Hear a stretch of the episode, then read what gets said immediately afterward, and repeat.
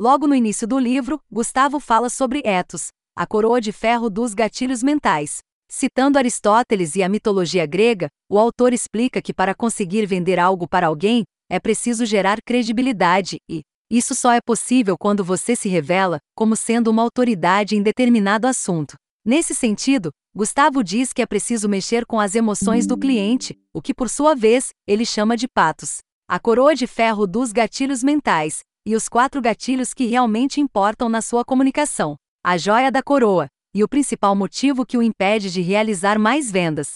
18 gatilhos emocionais e como você ativa as principais emoções no seu cliente para que ele compre. Os seis gatilhos lógicos, que ajudam seu cliente a confirmar a decisão de compra. O poder do gatilho mais explosivo de todos. A sua arma mais poderosa na hora de convencer seu cliente a comprar de você.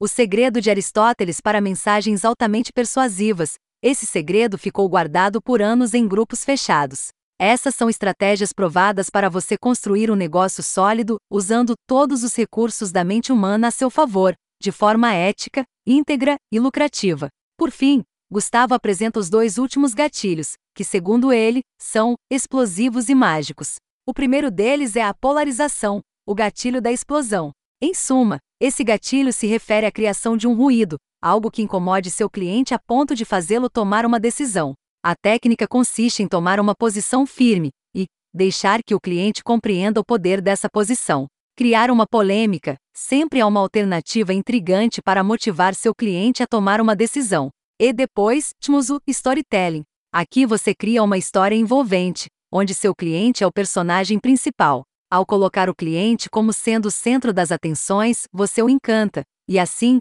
aumenta a probabilidade dele comprar de você.